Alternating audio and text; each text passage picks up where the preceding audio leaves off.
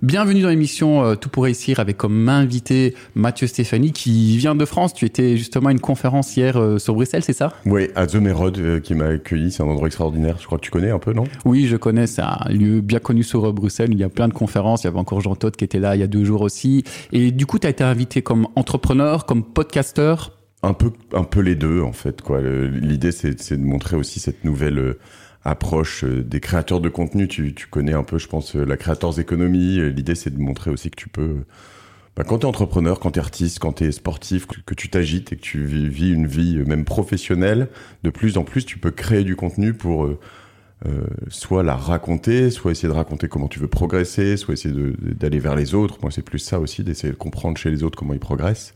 Et tu vois, on demande de plus en plus ça. Je voyais récemment le euh, tu vois les, les, critères de sélection sur euh, l'UFC euh, en MMA là, donc l'Ultimate Fight Club et, et les, les, de plus en plus les combattants sont choisis par leur aptitude à combattre d'une part et par ailleurs à leur visibilité, à leur aptitude à créer du, du contenu.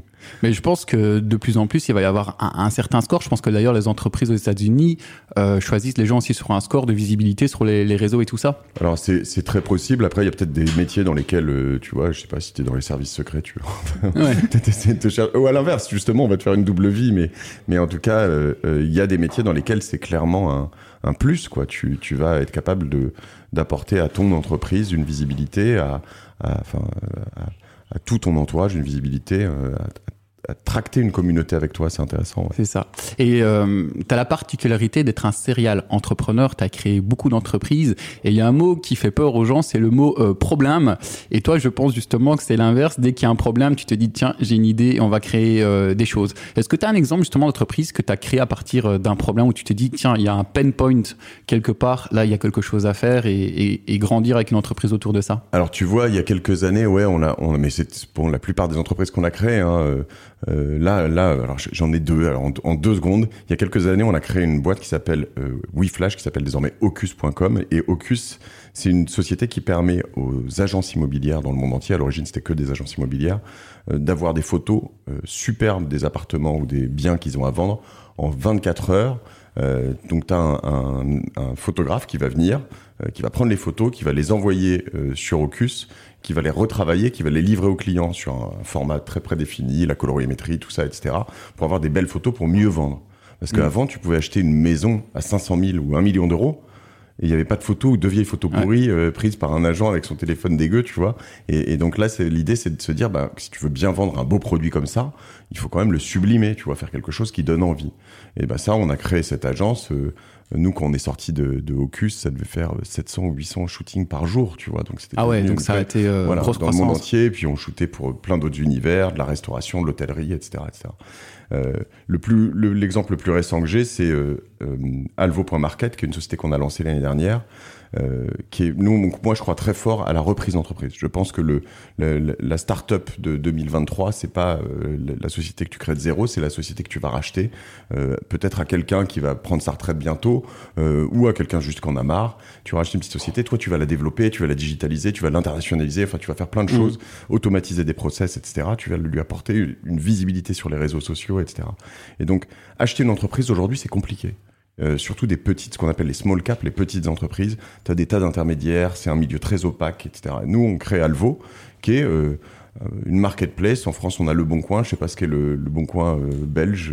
Tu, je sais même pas s'il y a une marketplace acheter, comme ça en Belgique. Et, euh, et nous, on, on, on a un, ben, différentes marketplaces. Bon, t'as eBay, ben, c'est un peu le ouais, eBay pour acheter et vendre des entreprises. T'as une boîte à vendre. Là, tu vois, juste là, j'étais en train de répondre à un copain qui me dit, euh, ben, j'ai une boîte à vendre là. Est-ce que tu pourrais la vendre sur Alvo? Je dis bah ouais, vas-y, banco, tu vois. Et donc, ça va être une super boîte. Bah, on va développer ce point-là et on va aussi revenir sur d'autres sujets, aussi sur ton podcast, hein, qui est un des plus grands podcasts en France. Mathieu Stéphanie, euh, encore merci hein, d'être là parce que bah on n'a pas souvent des, des invités prestigieux. Hein, on sait. C'est trop sympa, Jérémy. Mais, mais voilà, non, non, il faut il faut le dire parce que quand on a un podcast qui se développe et qui fait euh, quasi 700 000, 800 000 vues euh, par mois et qu'on arrive aussi à avoir de beaux invités, c'est qu'il y a quelque chose qui est bien euh, chez la personne derrière. Donc on le met en évidence dans l'émission et c'est pour ça qu'on invite des gens qui sont euh, inspirants. Et justement, pour inspirer les auditeurs, tu as parlé beaucoup d'entrepreneuriat, de reprise d'entreprise. Qu'est-ce que tu pourrais donner comme conseil à un jeune qui nous écoute aujourd'hui et qui voudrait se lancer bah, dans l'entrepreneuriat? Écoute, je crois que le, le, il y, a, y a une chose qu'on et c'est des jeunes et moins jeunes, hein, ça concerne tout le monde, mais euh, moi le premier, euh, je, je- je me mets encore de temps en temps, mais ce sont les barrières mentales. C'est que tu te dis très souvent, euh, Oh, mais moi je suis pas capable de faire ça, c'est trop gros, etc., etc. Et en fait, euh, plus j'avance euh, dans la vie, plus je me rends compte que euh, quand tu tentes des trucs très gros de temps en temps, tu vois, sur des lancements d'entreprise, sur des levées de fonds, sur de, nous on a acheté des bureaux à Bordeaux ou même à, à Paris. Je veux dire, euh, six mois avant, je me disais, mais jamais on pourrait faire ça. Tu vois, on a fait un bureau à Bordeaux qui s'appelle la Villa Maria. Il y a une piscine, une garderie. Le Ah truc ouais. fait 1000 mètres carrés. Il y a 100 postes. C'est merveilleux. C'est le plus beau bureau de France, tu vois.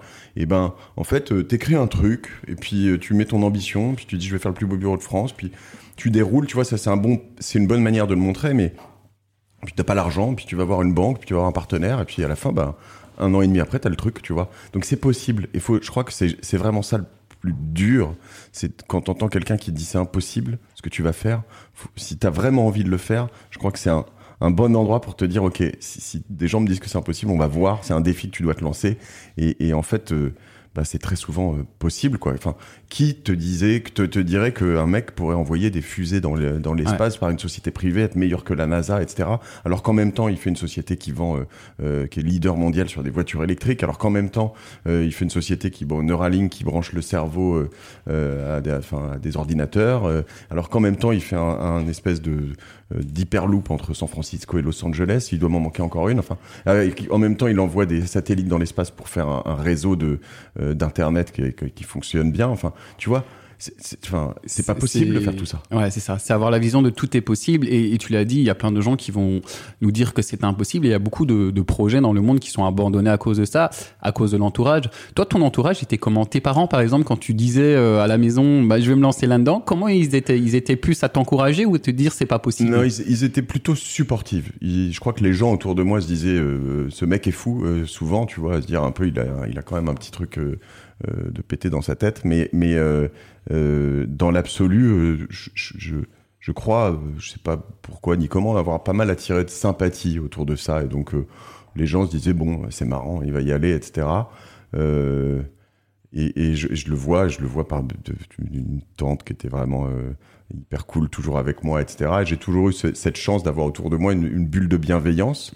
Euh, c'était pas un support dans le sens où euh, il, m'aidait plus que ça, mais en fait, c'est, je crois que c'est un support, une, une base qui est juste énorme déjà. Donc j'ai eu cette chance, tu vois. Euh, mais après, j'ai aussi, au fur et à mesure, je crois naturellement écarté les gens. Euh, euh, et, tu vois, ça peut paraître triste à dire, mais qui, je crois, me nuisait. Ou tu vois, je, je crois que les gens autour de moi qui qui sont dans cette approche de dire c'est pas possible ou euh, euh, qui, qui me pompent une énergie négative, je crois que naturellement je, je, les, je les fuis en fait. Mm, peu. c'est ça, on dit on est la moyenne des cinq personnes qu'on côtoie le plus. On a intérêt Mm. à s'entourer de gens qui vont plutôt nous nous élever. Et, et le côté barrière, je sais que tu fais du sport, du triathlon aussi, que Ouais. tu aimes beaucoup la, la natation. Euh, on a eu un autre invité qui était à fond dans le sport, qui a été champion du monde, qui était Ty Chris. Ouais, et derrière, bah, ça lui a fait péter toutes ses barrières. Il a sauté la Tour Eiffel. Mais après, quand il s'est lancé dans l'entrepreneuriat, il y avait plus de barrières non plus. Est-ce que le, le sport aussi, euh, le fait de faire du sport justement, ça t'a euh, donné des, hum, des avantages dans l'entrepreneuriat? Parce que le sport, il y a beaucoup de ponts avec l'entrepreneuriat. Et... C'est- exactement, euh, j'ai les mêmes mécaniques en fait. C'est que tu- tu vois, euh, ben quand tu te dis en sport, euh, je veux faire demain un Ironman, ben, c'est pas possible, ça va pas marcher. Tu vois, il va falloir que d'abord tu apprennes à nager, tu apprennes à courir, tu apprennes à faire du vélo, puis que tu te pratiques, tu pratiques, tu pratiques, tu pratiques, puis un jour tu feras un Ironman. Ben, c'est pareil dans l'entrepreneuriat. Alors on a une, une génération, mais moi, j'aime pas trop euh, euh, ch- entrechoquer les générations, mais on a eu beaucoup de choses qui étaient très instantanées, où tu te dis en fait, euh, je vais acheter des bitcoins, je vais devenir milliardaire, etc. Mm. Et puis bon, euh, en vrai, je- la vie est pas comme ça. La vie est faite de euh, d'épreuves, de combats, de progrès. euh, et puis t'avances, t'avances, t'avances. Puis un jour, euh, ben, euh, tu as un achievement, tu arrives au bout de, de- la fin d'une première course, etc. Et je crois que c'est un- vraiment quelque chose qui, en, plus d'être sain au quotidien pour te remettre un peu le, tu vois, les idées en place, euh, c'est quelque chose qui est une belle analogie où tu peux te dire, en fait, quand tu vas dans un nouveau sport, un nouveau défi, euh, c'est la même chose dans d'autres choses dans ta vie. Et, et, et c'est pas que l'entrepreneuriat, ça peut être, euh, si tu veux, te lancer dans l'associatif, si tu veux te lancer dans, tu vois, ta famille, tes enfants, essayer juste d'être une meilleure personne, de t'améliorer au quotidien. Et ben, tu pars de zéro et tu dois progresser vers une destination. Ouais, c'est ça. Euh, on va parler en troisième partie de ton podcast. Hein, je l'ai dit, euh, ça fait un, c'est viral en fait. Il y a des centaines de milliers de personnes qui qui, qui écoutent. Euh, avant d'en parler, est-ce que tu pourrais donner quelques noms de gens qui ont euh, participé à ton podcast, quelques invités que tu as eu Ça va de Gad Elmaleh à Mike Horn à euh, Jean Todd, tu parlais tout à l'heure, euh, Chris aussi évidemment, euh, des, euh, des, des, Alain Ducasse, euh, des femmes extraordinaires qui sont entrepreneurs dans différents univers, qui peuvent être la première Virginie Guyot, la première femme à avoir dirigé la patrouille de France.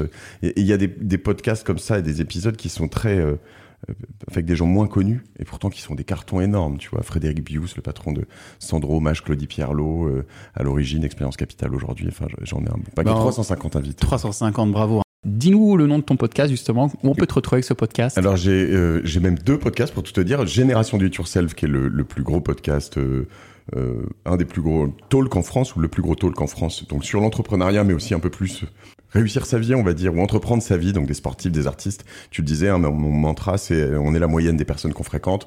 Donc, euh, bah, moi, je vais fréquenter des les meilleurs dans tous leurs domaines et pour augmenter ma moyenne, celle de mes auditeurs. J'ai un autre podcast qui s'appelle La Martingale, qui est un podcast sur les finances perso. Voilà, euh, qui, est plus niché du coup, du coup euh, dans la finance. Exactement. Et alors, il y a plein de gens qui, qui lancent des podcasts et là, on a un expert du podcast. Euh, comment tu as réussi à convaincre ton premier invité? C'est toujours, on dit, c'est toujours le, le, plus dur, avoir son premier invité. Comment t'as fait? Je crois qu'il faut savoir pas viser trop haut déjà, parce que si tu vas euh, prendre, tu me parlais de tes rencontres avec euh, DiCaprio, Brad Pitt, Jolie, etc. Si tu, tu, te mets ça comme euh, comme target, en fait, tout de suite, tu vas, tu, déjà, tu vas flipper, tu vas être en phase 2, tu vas te dire, je sais pas, voilà. Moi, j'ai pris un premier invité que Clémence, qui est là, ma productrice connaît bien, qui s'appelle Simon Davlat, qui était un pote plus ou moins, un type avec qui je m'entends bien, puis un deuxième, puis petit à petit tu t'éloignes un peu de ton réseau, mais avec des gens que tu connais déjà un peu, tu es dans ta zone de confort, tu crées ta bulle, tu te mets à l'aise et, et tu, crées tout ça. Et je pense qu'il fait la diff, c'est vraiment euh, de dire euh, un secret qui est de te dire je vais faire 50 épisodes. La plupart des podcasts s'arrêtent au bout de 10 épisodes, 20 épisodes. Euh, T'en fais 50 et après tu fais le bilan. Et moi, je peux garantir aux gens, s'ils se forcent pas, hein, s'ils ont l'envie de faire un podcast, ça peut fonctionner sur YouTube, ça peut fonctionner sur une newsletter. Vous en faites 50. À la fin, vous faites le bilan. Faut s'arrêter. Il faut pas s'arrêter. Et généralement, vous le regretterez pas. Jamais, même. Hmm. Donc, le chiffre de 50. Et tu, tu, tu, as une raison de pourquoi les gens arrêtent après 20? Ben parce qu'en en fait, il y en a beaucoup, notamment, qui surproduisent. Tu vois, euh, ici, on est dans une émission de radio. Euh, on a euh, quelqu'un qui est là, qui c'est ton métier de, de faire, euh, de, de, de monter peut-être, de faire tout ça. Quand toi, c'est pas ton métier, que tu as un autre métier, que tu fais tes choses, si jamais tu produis trop, Enfin, tu fais une heure de contenu, puis après tu fais deux heures de montage, voire trois heures de montage. En fait, très vite, ça va te prendre une journée, deux mmh. journées, et en fait, c'est n'importe quoi. Moi, je fais un truc qui est super brut, euh, qui est très peu, enfin, il est produit autour, c'est-à-dire euh, avoir un bon son, etc., etc. En revanche, c'est des conditions de direct. Donc, euh, j'enregistre et après, je mets en ligne. Et tu vois, il y a des Américains, ils mettent en ligne, il y a même pas de jingle avant, quoi. C'est vraiment ah le truc. Boum, direct. C'est nature. Ouais, exactement. Et euh, aujourd'hui, tu as 700 000, 800 000, tu vas même bientôt sans doute atteindre le, le million. Ouais. Euh, comment euh, ça s'est passé la progression? Au début Tu avais combien de, de, vues et en combien de temps tu as commencé tu, tu sais les mécanismes qui font que ça a pris C'est la qualité, c'est la manière de, diffuser, de diffuser, de, de faire la promotion de ton podcast? Comment tu as explosé? Je, je, crois que c'est une forme de singularité. Moi, je suis parti sur un, un format hyper long. Alors pour ceux qui connaissent pas, c'est très compliqué euh, d'y accéder au début parce que tu dis attends mais je vais pas écouter deux heures et demie euh, comme ça j'ai pas le temps. C'est vraiment la chose qu'on me dit le plus souvent j'ai pas le temps. Mais en fait moi mon podcast celui que j'écoute là en ce moment Lex Friedman euh, c'est un, un, épisode qui va faire 2h45 il me reste 28 minutes, ça fait, je l'écoute depuis trois jours en fait. Mm. Puis à chaque, à chaque fois que j'ai 5-10 minutes, je, je, suis comme un roman en fait. On est habitué à lire un comme roman. Comme une série Netflix voilà. en plusieurs épisodes. Tu, tu regardes pas, tu lis pas un roman d'un coup en disant ouais. ah ben non j'ai pas, j'ai pas 4 heures pour me lire un roman. Ben c'est pareil. Et donc ça, euh, il y a la singularité de tout ça, il y a la, le, la mode de discussion. Moi je suis pas du tout dans une interview, je suis vraiment dans une discussion. On est à deux, donc c'est un échange. Et donc ça, je crois que les gens, il y a une forme de stickiness. Les gens mm. s'accrochent à ça au bout d'un moment quand ils comprennent. Et ils partagent beaucoup. Les gens vraiment partagent mes épisodes euh, et je leur demande mais voilà c'est plus c'est beaucoup plus lent comme déploiement mais alors c'est beaucoup plus résilient que euh, en effet euh, une chaîne YouTube qui part dans l'espace en, en, en trois jours. Ouais, c'est ça, gros bouche à, à oreille. Et, euh, et c'est vrai, je suis certain que bah, déjà, on sent que c'est une passion. Je pense que on peut pas tenir sur un podcast si on n'est pas passionné. Et je pense aussi, et moi je dis toujours, euh, chaque rencontre nous enrichit et ça doit Ouais. être une super expérience de vie parce que tu dois apprendre tellement de choses. Est-ce que tu pourrais nous dire vraiment un, un moment où tu as été euh, touché, peut-être un moment que tu as pas dit sur d'autres médias, quelque chose où là tu t'es dit, oh, je suis vraiment content de faire ce podcast parce que moi-même là ça m'a ça m'a impacté. Écoute, euh, c'est vrai que j'en ai eu pas mal de moments qui m'ont euh, euh, touché, ému, euh, emmené sur pas mal de choses. Il y a, des, y a des, artistes notamment que j'ai pu avoir sur Génération de Yourself qui me racontent des aventures personnelles, des... tu vois, j'ai eu Aurélie Saada, qui est une artiste française, une chanteuse, et qui me raconte à, un moment du podcast que tout, va super bien, que c'est un, enfin, elle, elle- elle, elle trouve son, son- sa voix et qu'elle avance dans le bon sens, mais que euh, ben elle est elle est seule en fait. Enfin, elle a ses filles, mais euh, tu sais, elle cherche l'amour, tu vois. Elle Mhm. a 40 et quelques, et tu vois cette femme qui est superbe, qui, a- qui est euh, un- vraiment un bonbon euh, extraordinaire, et qui te dit ça, tu te dis mais c'est pas possible en fait, tu vois. Et donc t'as des moments comme ça où t'as des gens qui se livrent au bout d'un moment, et c'est hyper touchant. C'est vrai que c'est euh, euh, ça, j'en ai eu quelques uns. Euh, parce que le, le format très long et la conversation euh, permet ça. ouais. C'est ça, où on se livre moi-même sur des conférences, j'ai des speakers qui ont même pleuré. Euh, ils étaient étonnés eux-mêmes, et quand on va creuser, et c'est ça peut-être ce qui est intéressant dans les formats longs, c'est qu'on peut aller creuser. Ouais. Et est-ce que tu as eu des. Bah, on est en Belgique, des invités euh, belges? J'ai eu des invités belges. J'ai eu Fabien Pinkert de, de euh, Odoo. Ouais, J'ai eu euh, Adrien Rose de Cowboy. oui. Euh, j'ai eu alors j'ai eu quelques Français qui habitent en Belgique aussi, Thibault Elzière, Laurent Alexandre, Pierre-Édouard Sterrin. J'ai eu je- j'en oublie des Belges encore là. j'en ai eu quatre ou cinq ouais ouais. ouais. Et ton prochain challenge d'invité, on va se mettre un défi, parce que moi je suis dans le networking, si on peut aider. Quel est ton prochain défi? Qui tu voudrais vraiment avoir? Un Belge et un Français Euh, euh, ah, j'hésite sur le Belge euh, Angèle ou Stromae. Et sur le français, Jean Dujardin ou Thomas Pesquet, Jean Dujardin et, et Angèle. Voilà, bah écoute, on va leur faire passer le message. On va terminer l'émission, mais avant de terminer l'émission, les auditeurs, ben ils sont, ils aiment bien aussi avoir des conseils. Quel est le meilleur conseil que tu pourrais leur donner, euh, qu'ils soient entrepreneurs, qu'ils soient freelance, qu'ils soient, qu'ils soient employés? Quel est le conseil que tu peux leur donner pour qu'ils soient épanouis dans leur vie? Je, je crois que c'est le, le, le meilleur conseil, c'est qu'on a, une- on peut, on a peut-être une tendance euh, dans la vie à, tu sais, à, à pantoufler par moment, tu vois. On a la zone de confort, euh, voilà. Et je crois que euh, le plus important, et ce que je vois chez tous mes invités, c'est que ils sont tous maîtres de leur vie, quoi. Et je crois qu'il y a, y, y rien de pire ou de plus difficile que d'être spectateur de sa propre vie, Mm. tu vois, et de se dire bon, je la regarde passer, je regarde les autres, etc. Et, et il y a, beaucoup de déclics comme ça, mais le jour où tu, tu dis mais c'est vrai ça, je veux pas faire ça, je veux pas, ben ta vie elle est tellement mieux, même si tu as des problèmes, même si tu as des tas de choses à franchir, en fait, euh, faut pas y aller d'un coup et y aller que par la face nord, mais petit à petit se dire ok, je vais, je, je vais prendre en, en main ma vie. Si moi j'arrive à aider des personnes à, à faire ça, je suis, euh, je suis le plus heureux du monde. Et si vous vous, avez- vous, vous lancez là-dedans, vous allez voir, vous serez le plus heureux du monde. ça. On, on dit souvent euh, les des valeurs qui sont importantes, c'est la proactivité et la réactivité. Pour moi, c'est ultra euh, capital. Hmm. Et euh, si les gens veulent te retrouver, on peut te retrouver où? Sur les réseaux, euh, euh, internet? Sur, euh, euh, je tiens bah, une newsletter qui est cool. Ils m'ont dit ce matin, je suis allé courir avec deux, deux jeunes bruxellois, deux jeunes belges, euh, qui est trop sympa. Et puis ils m'ont dit, euh, ça m'a fait plaisir parce que par moment j'ai des doutes là-dessus, tu vois. Et ma newsletter que j'envoie le, le dimanche matin, c'est gdy.fr/slash mail euh, pour s'inscrire. Et puis sur euh, sur Insta, sur LinkedIn, ouais. Bah voilà, allez rejoindre Mathieu Stéphanie. Bah merci beaucoup de ta présence dans l'émission Tout pour réussir. Merci, bon, on te souhaite le meilleur ainsi que à tes équipes qui sont à côté et qui sont euh, super sympas aussi. Et bah, bonne continuation et plein de succès. Salut Jérémy, salut Clément.